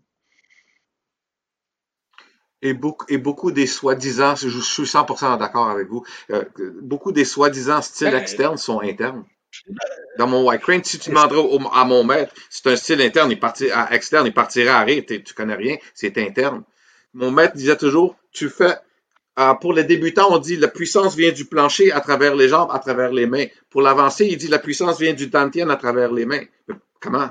C'est parce que tu es à un autre niveau. Sur là, tu bouges ton chi à travers les mains, mais tu dois avoir, apprendre le qigong. Ce qui peut arriver, c'est dans certains arts, ils ont perdu cet aspect-là. Exact. C'est beaucoup la transmission qui, devient effective. C'est pour ça, pour ça qu'il faut parler de méthode. Euh, euh, je pense que c'est important la notion de méthode dans la pratique, dans, la, dans les arts martiaux. Euh, c'est quoi la méthode? Puis est-ce que la méthode que tu apprends, quel est son niveau? Comment complète est la méthode? Jusqu'où? Comment la méthode elle est étoffée jusqu'à quel point ta méthode? Et, ça, c'est un questionnement, je pense que quand on pratique les arts martiaux, il faut, se, il, faut, il faut se demander si on travaille une méthode qui est une méthode euh, efficace pour atteindre nos objectifs, puis si la méthode est complète pour atteindre nos objectifs. C'est difficile à évaluer au début, mais il faut, faut travailler. Hein? Moi, je ne sais pas c'est quoi ton expérience là, mais moi, je veux dire que j'ai cherché longtemps pour trouver ce que je voulais. Je veux dire, quand je dis que j'ai cherché, j'ai fait des efforts. Tu sais, il faut voyager, il faut rencontrer les gens, euh, il, il, faut, que tu te fasses accepter, il faut que tu fasses des erreurs aussi des fois. Puis, euh, c'est pas donné. Souvent, en tant qu'occidental, on a la bouche ouverte. Mon, mon professeur japonais dit souvent, vous êtes comme des petits oiseaux qui la bouche ouverte en attendant de vous faire nourrir. Il ça marche pas de même des arts martiaux. Euh, je n'irai pas vous nourrir, je n'irai pas régurgiter dans vos... Dans... C'est pas parce que vous êtes là que je vous dois quelque chose. Il, faut que tu aides l'avant pour aller, pour aller gagner ce que tu as à gagner euh, quand on parle de profondeur de la pratique. je ne parle pas de la personne qui, qui veut pratiquer pour se distraire comme loisir deux fois par semaine, etc. Tu sais, as différents niveaux de pratique. Si tu veux aller loin dans ta pratique, puis c'est quelque chose qui est important dans ta vie en tant qu'art martial, ben euh, tu as, du chemin à faire, puis il faut que tu te questionnes. Puis c'est ça qui est intéressant. Il faut que tu rencontres différentes personnes, il faut que tu te questionnes, mais il faut aussi que tu t'investisses beaucoup euh, dans, ce que tu fais. Absolument. Puis avez-vous l'impression que, mettons, à, l'heure actuelle au Québec, est-ce que euh, vous pensez que les différents modèles ou les différents styles peuvent coexister puis répondre à des besoins différents?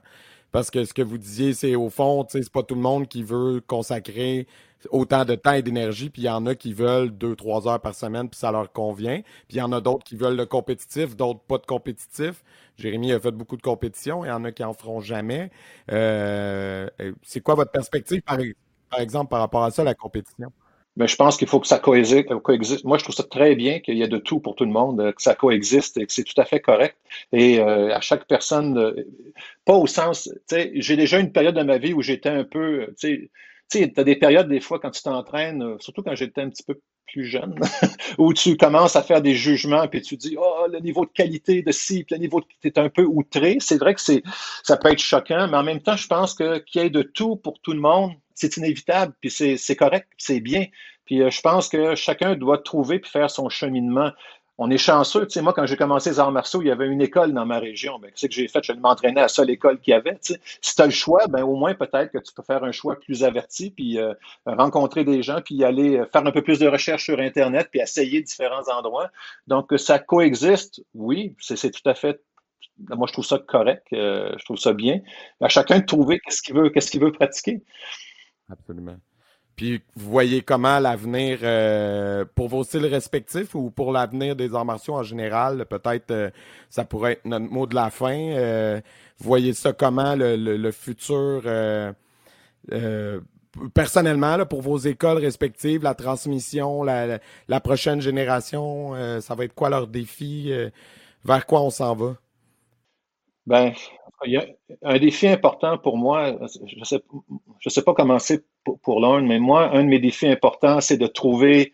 C'est pas facile de trouver des gens à qui, qui veulent s'investir assez à fond pour assurer la transmission de qu'est-ce qu'on fait.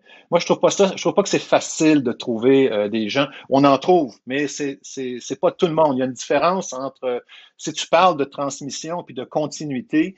Euh, c'est pas facile de trouver des gens qui vont s'investir pour assurer la transmission dans ce, ce niveau-là. C'est facile de trouver beaucoup d'élèves mais c'est pas facile de trouver des gens qui vont vouloir euh, aller vers la transmission. C'est comme ça que je vois ça. Et c'est un investissement autant pour eux que pour moi une fois qu'on se trouve mutuellement. Là. Je pense pas que j'aie autant d'importance que ça dans la transmission, mais je vois ça comme ça de mon côté que euh, si je veux euh, euh, léguer, j'aime pas le mot, mais si je veux transmettre quelque chose, ben, il faut que je le transmette. Puis je pense que ça se transmet, ce type de transmission-là se transmet à un, un, un, nombre plus limité d'individus à ce niveau-là. Maintenant, pour le côté pratique populaire, pratique de groupe, pratique de masse, ben, je, sais, par exemple, dans la pratique que j'offre, je pense qu'un exemple, par exemple, il y a des bienfaits pour la santé, puis je pense que c'est important de l'offrir au maximum de personnes puis qu'ils puissent pratiquer, mais c'est pas des personnes qui vont transmettre la méthode, si tu vois ce que je veux dire. Tu sais. Ils peuvent transmettre un aspect de la méthode ou ils peuvent faire une continuité sur un aspect, mais c'est pas une transmission de la méthode. Fait que ça dépend aussi comment est-ce qu'on voit euh, euh l'aspect transmission d'une méthode. Tu sais. Je sais pas comment c'est pour toi, Lorne, comment tu vois ça? Je commence à être découragé sur euh, ce que je vois, c'est des gens qui veulent enseigner en dépit du fait qu'ils ne sont pas qualifiés. Je parle de mes, mes propres élèves. Moi, je leur dis, je suis vieux jeu. Si tu veux être un maître de kung fu, tu dois savoir la halbarde, le double sable, la lance. Sinon, tu, tu, parle-moi même pas, c'est pas sérieux. Mais les gens sont pressés. C'est son ego qui fait qu'il veut être un professeur. Puis j'ai d'autres gens qui ont, qui ont, qui ont pas ce problème-là, mais ils n'ont pas nécessairement le temps. Sur ce que j'ai commencer à réaliser, c'est que le meilleur, c'est une jeune personne de 19-20 ans, puis tu les encourages d'enseigner, ce qui n'est pas toujours un bon conseil parce qu'on sait qu'on va faire plus d'argent dans un autre domaine, généralement parlant. Mais, euh, mais si à cet âge-là, il commence à enseigner, au moins, il y a une raison de pratiquer toutes ces choses-là, financières. moi, j'ai pratiqué beaucoup, un, parce que j'aimais ça, deux, ça me, ça, me, sortait du trouble que j'étais dedans. J'étais un petit peu voyou quand j'étais jeune. Et, et, et trois, ben, je faisais un salaire. J'ai dit, ben, là, ma femme me dit, tu pratiques tout le temps. Ouais, mais ça paye le, ça paye le loyer. Qu'est-ce que tu veux? pour moi, je, je pense que c'est une jeune personne qui va venir. Mais est-ce que j'en ai en ce moment? J'ai des très bons élèves qui commencent à être occupés avec deux enfants.